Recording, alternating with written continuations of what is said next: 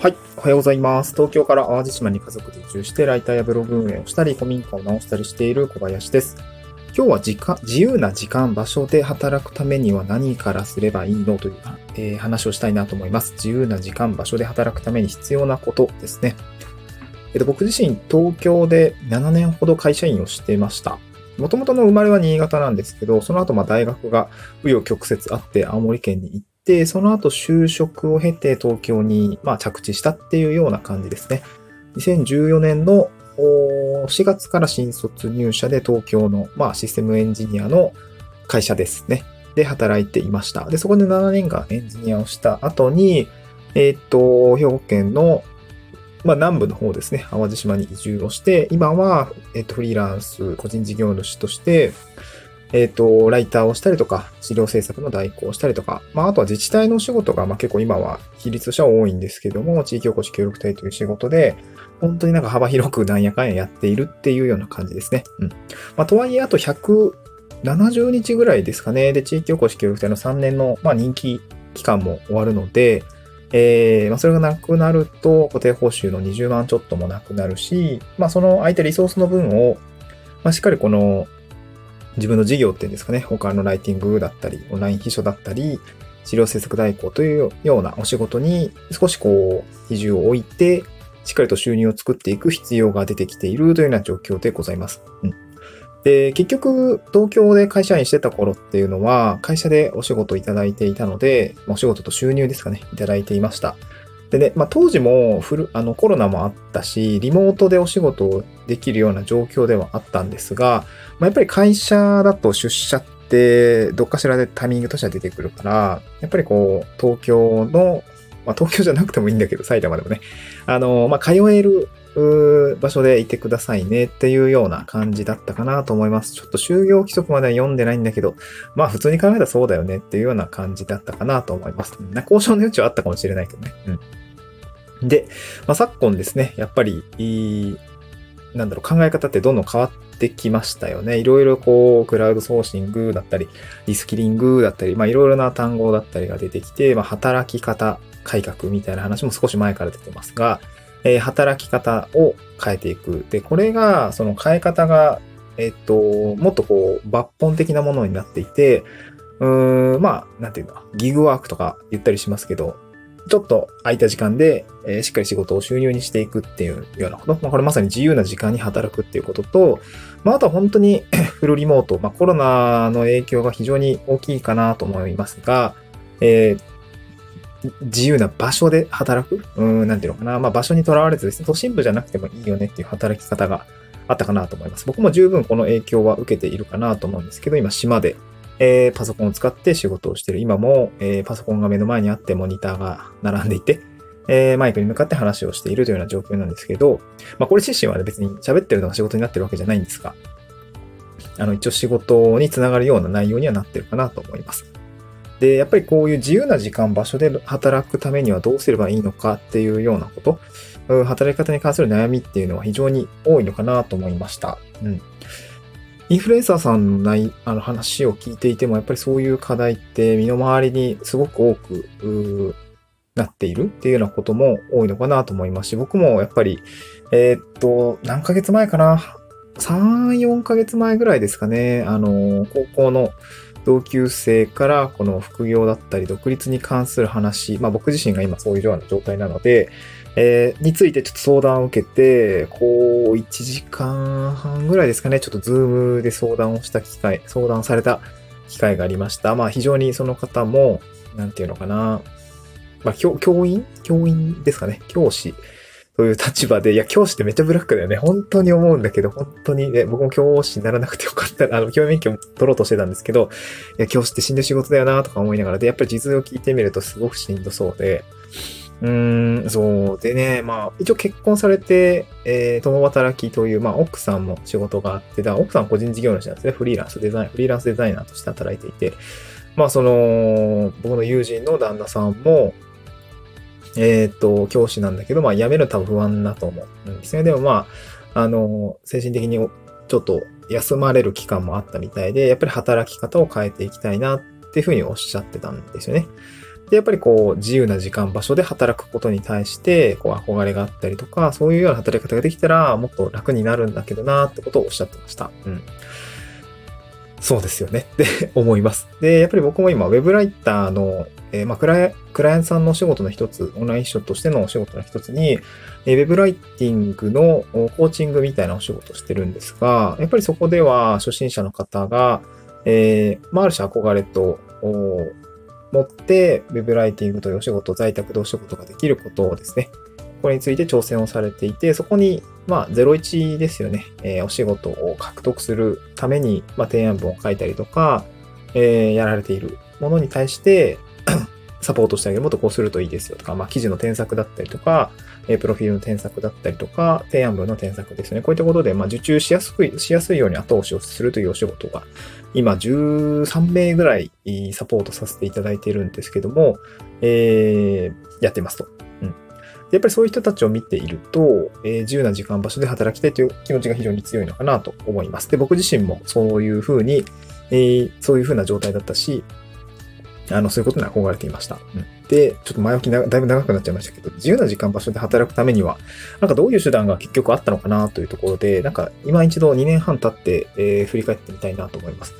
で、やっぱり雇用される状態と雇用されない状態だと、うん、まあ、雇用される方はある程度制約があるかなと思います。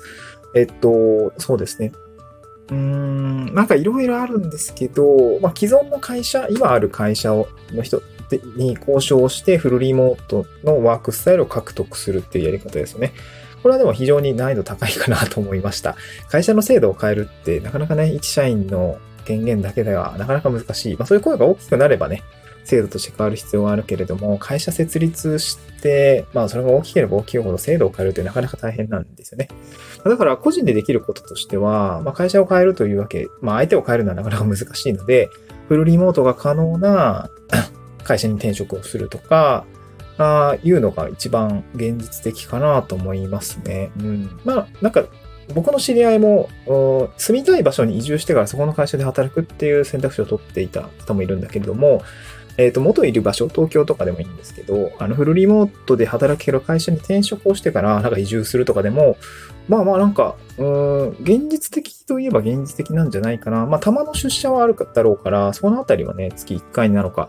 2回必要なのかっていうところはよくよく確認した方がいいかなと思いますが、でもやっぱりたまにね、外出るっていうのもいいかなと思いますんで、僕は結構好きですね。たまに、まあ、月1回はちょっと多いかもしれないけど、まあ2ヶ月に1回ぐらいだったら、まあ東京に行ったりとか、大阪に行ったりとか、広島に行ったりとかっていうところはすごく個人的には楽しみな内容かなと思いますね。まあ自由な時間で自由な場所で働けるので、えー、出張というのは結構好きになりました。うん、で、あとは、えー、雇用されない、えー、まああとあれか、キャスターとかそのオンライン事務だったりとか、えー、サービスに登録をして、まあ、そこに合格をしたら、まあ、時給制だったりとか、プロジェクト型の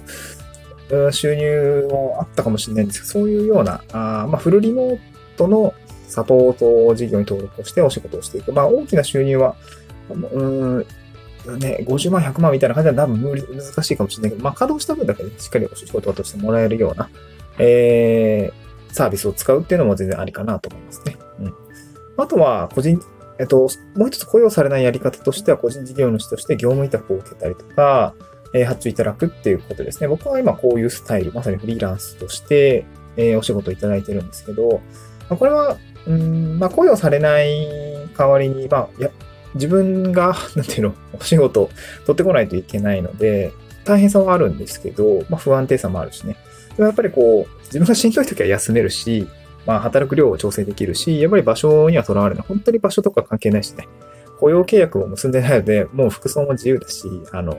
本当に全部自由っていうところを今実感しているところでございます。まあ、自由と責任はね、セットだかなかなか難しいところはあるんだけれども。うん。うんと、そういう感じでこう、まあ、自由さを取るのであれば、個人事業主というのが非常にやっぱり優れているのかなと思いました。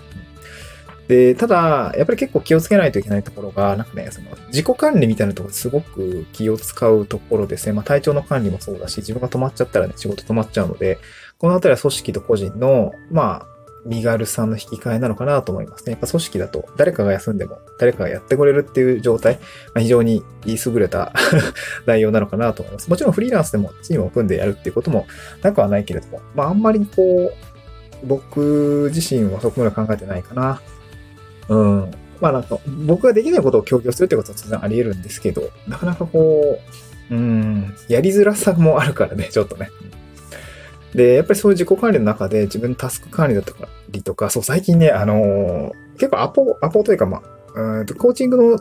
事業というか、あの、お仕事もしているので、結構13人も持ってると、えー、この日は誰々さん、この日は誰々さんとミーティングみたいな感じで、コーチングの対面ミーティングを要するタイミングがあるんですけど、いや、なんか、まあ今日もまさに13時ぐらいからあるんですが、昨日なんか13時ぐらいにズームに参加したっていうメールが来て、あれ？昨日の13時だっけっていう風な感じでちょっと勘違いがあったんですけど、僕、まあ一応予定見たら18日、あの本日のあの予定だったので、まあ、あの参加者の方が間違えちゃったのかなと思って、あの、スルーはしたんですけど、あの、